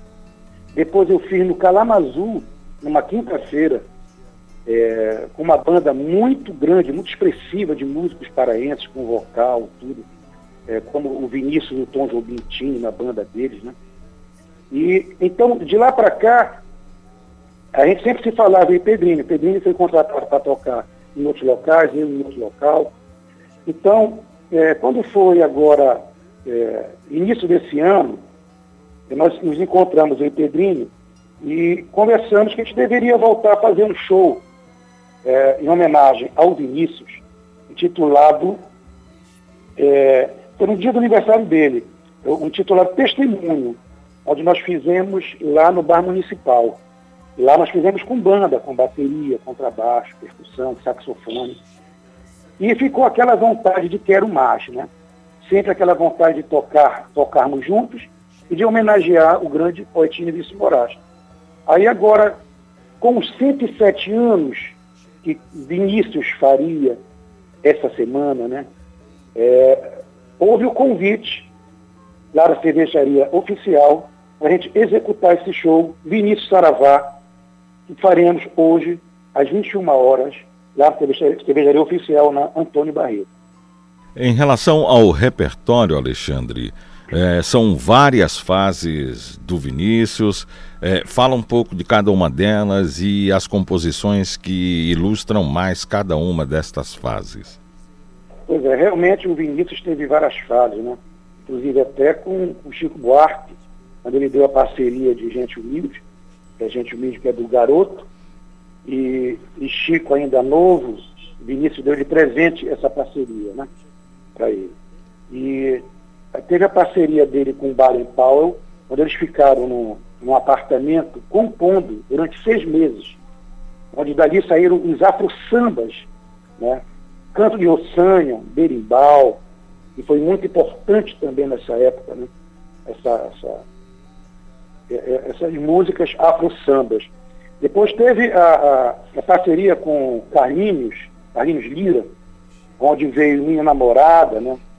É uma é um ícone também da, da, da música popular brasileira, o Carlos Lira, e, e, várias outras parcerias, né? E muitas músicas ficaram eternas, né? Como A Felicidade, Eu Sei Que Vou Te Amar, né? A Minha Namorada, Pelas Luz dos Olhos Teus, parceria também que ele fez com Tom Jobim, Antônio Carlos Brasileiro de Almeida Jobim, entendeu? O Velho a Flor, que abriu agora o programa, né? E Toquinho Vinícius, então, é, realmente, a obra do, do Vinícius de Moraes é muito extensa, né? Quer dizer, é, ele teve vários parceiros. Ele, ficava, ele, ele dizia, ele ficava até enciumado e os parceiros dele terem outras parcerias, né? Ele brincava sempre com isso, tomando um esquinho dele lá por Copacabana. Mas, realmente, é, é, no repertório de hoje, nós vamos realmente fazer uma viagem musical da obra do Vinícius de Moraes, contando também é, essas parcerias e, claro, né, declamando poemas do Vinícius de Moraes. E em relação a vocês retomarem de forma gradual estes shows presenciais, né, com um público menor é, é, por conta desse contexto de pandemia, qual a sensação? Pois é, a gente estava, é, estava não, estamos ainda fazendo as lives, né, que é o que está atualmente sustentando a maioria dos músicos, né? Músicos realmente que vivem de música. Então, para a gente é, é, uma sensação muito prazerosa, né? É uma satisfação fazer o show e estar agora direto, né? Olhando para o público, cantando e tocando, é, mostrando é, o talento, a obra de, de, artistas. E um prazer também muito grande é, estar ao lado né, do meu compadre, Brasil, Perino Cavaleiro, né, que somos parceiros, somos amigos, e é um prazer muito grande. É uma sensação que eu estou é, sentindo já a semana inteira, né? De, de, de prazer, de estar, e rever os amigos também, que naquela época acompanhavam a gente, né? Da década de 80 e 90. Eu tenho certeza que eles virão comparecer hoje lá, e faz tempo realmente por causa dessa pandemia. E é até importante falar que lá, na cervejaria oficial, é, estará tudo certinho, né? com álcool gel, os garçons com máscara, bom atendimento, estacionamento fácil, sem problema nenhum. As pessoas podem ir tranquilamente assistir o show hoje, que não haverá problema nenhum. Estará tudo certinho, tudo bem higienizado, as mesas, cardápio e assim por diante. Pois é, Alexandre, como é para você um artista que vem atravessando décadas desenvolvendo um trabalho e evoluindo em termos de concepção musical? Você que é, é, naquela época que tinha Maracaibo, tinha Clube da Esquina, é. tinha o Leolá, tinha Roda Clube Viva, tinha Shop House. Então é. eram lugares em que vocês se apresentavam, recebiam uhum. públicos fantásticos, né? É, é. Intimistas ou ainda maiores, mas era um, um, um eram casas que abrigavam composições é, importantes na MPB, é, músicos que traziam no repertório grandes nomes, consagrados nomes da música popular brasileira, interpretadas por consagrados nomes da música popular paraense, como você e o Pedrinho Cavalera. Como é que é hoje, depois de décadas, vocês é, é, é, olharem para os locais que é, é, recebem o trabalho de vocês é, de uma maneira completamente diferente com essa história de pandemia, os cuidados, os protocolos. Fala para mim dessa experiência, dessa tua visão agora.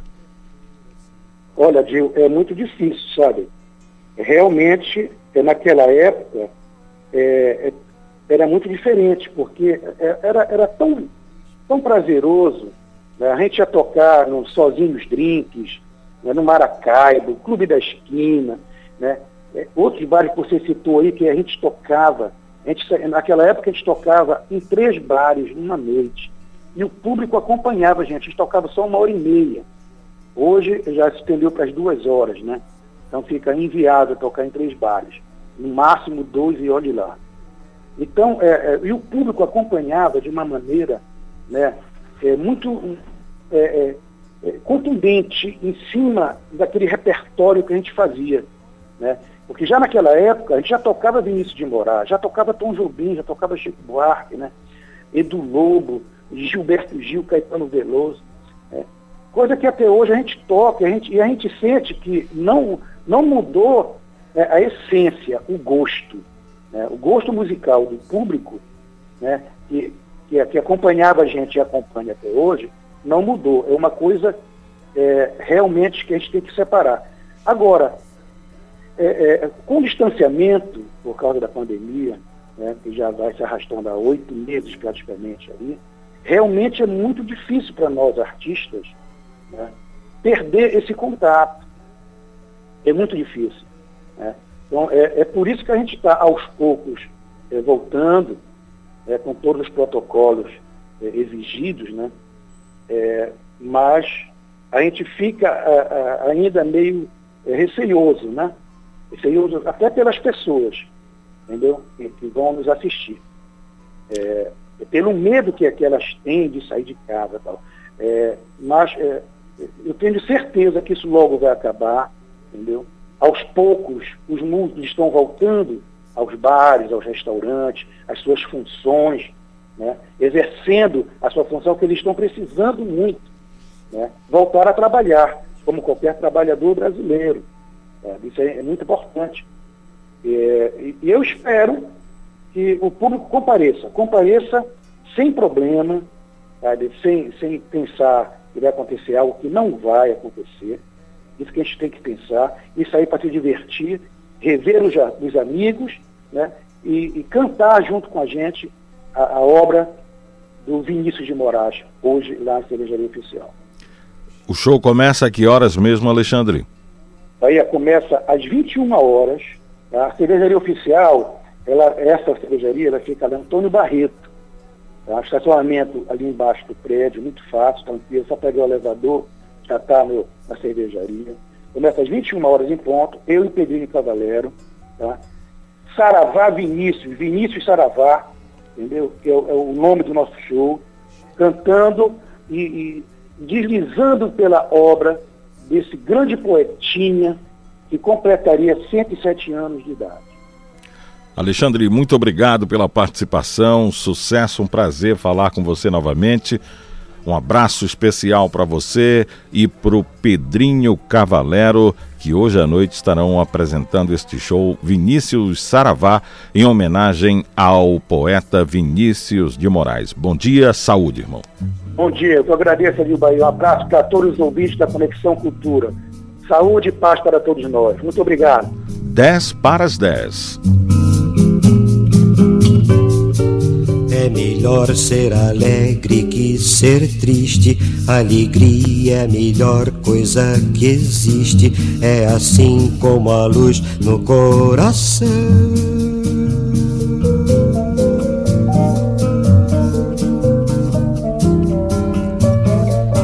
Mas para fazer um samba com beleza é preciso um bocado de tristeza, preciso um bocado de tristeza, senão não se faz um samba não. Senão é como amar uma mulher só linda. E daí? Uma mulher tem que ter qualquer coisa além da beleza, qualquer coisa de triste, qualquer coisa que chora, qualquer coisa que sente saudade.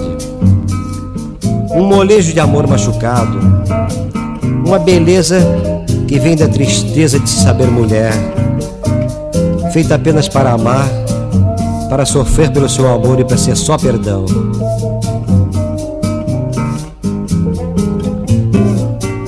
Fazer samba não é contar piada. Quem faz samba assim não é de nada. O bom samba é uma forma de oração.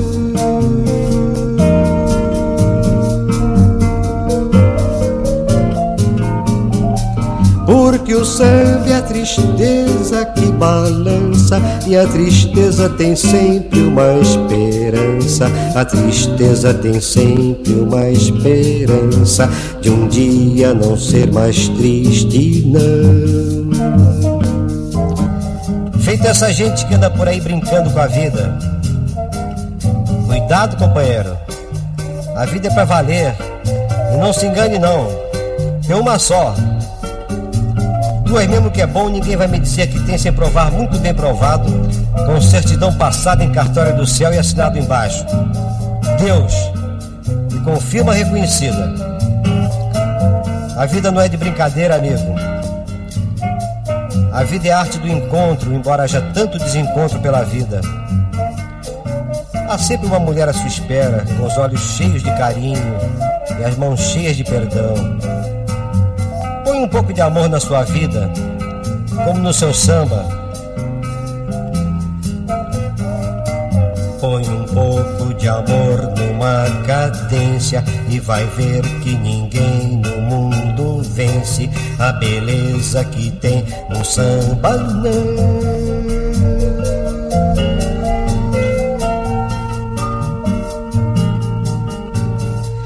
Porque o samba nasceu lá na Bahia. E se hoje ele é branco na poesia Se hoje ele é branco na poesia Ele é negro demais no coração.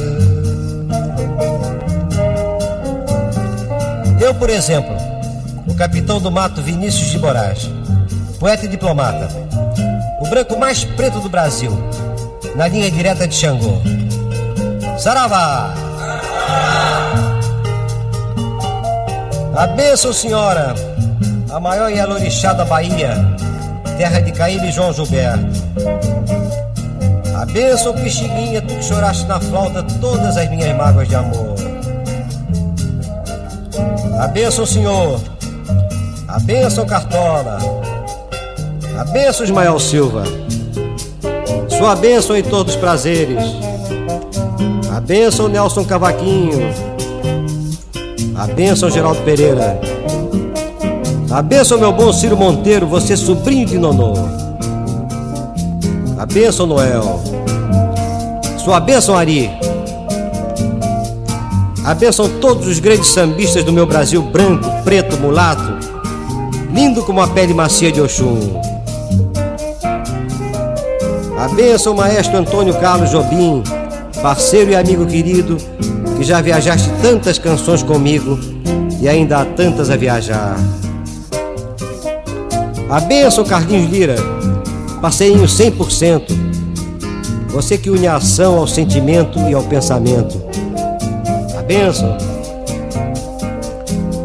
A bênção Baden Powell, amigo novo, parceiro novo, que fizeste esse samba comigo. A bênção, amigo. A bênção, maestro Moacir Santos, que não és um só, és tantos. Tantos como o meu Brasil de todos os santos, inclusive meu São Sebastião. Saravá! A bênção que eu vou partir, eu vou ter que dizer adeus.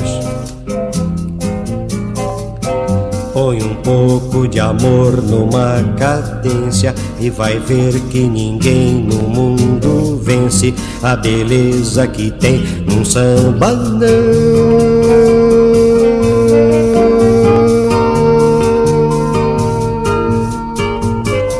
Porque o samba nasceu lá na Bahia E se hoje ele é branco na poesia Se hoje ele é branco na poesia Ele é negro demais no coração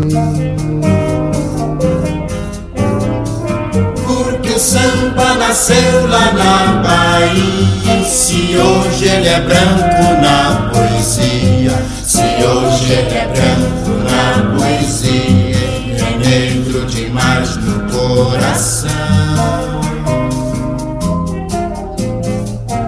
Ele é negro demais no coração.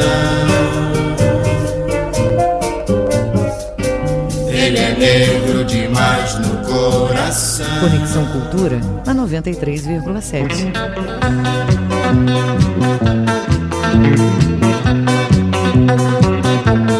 thank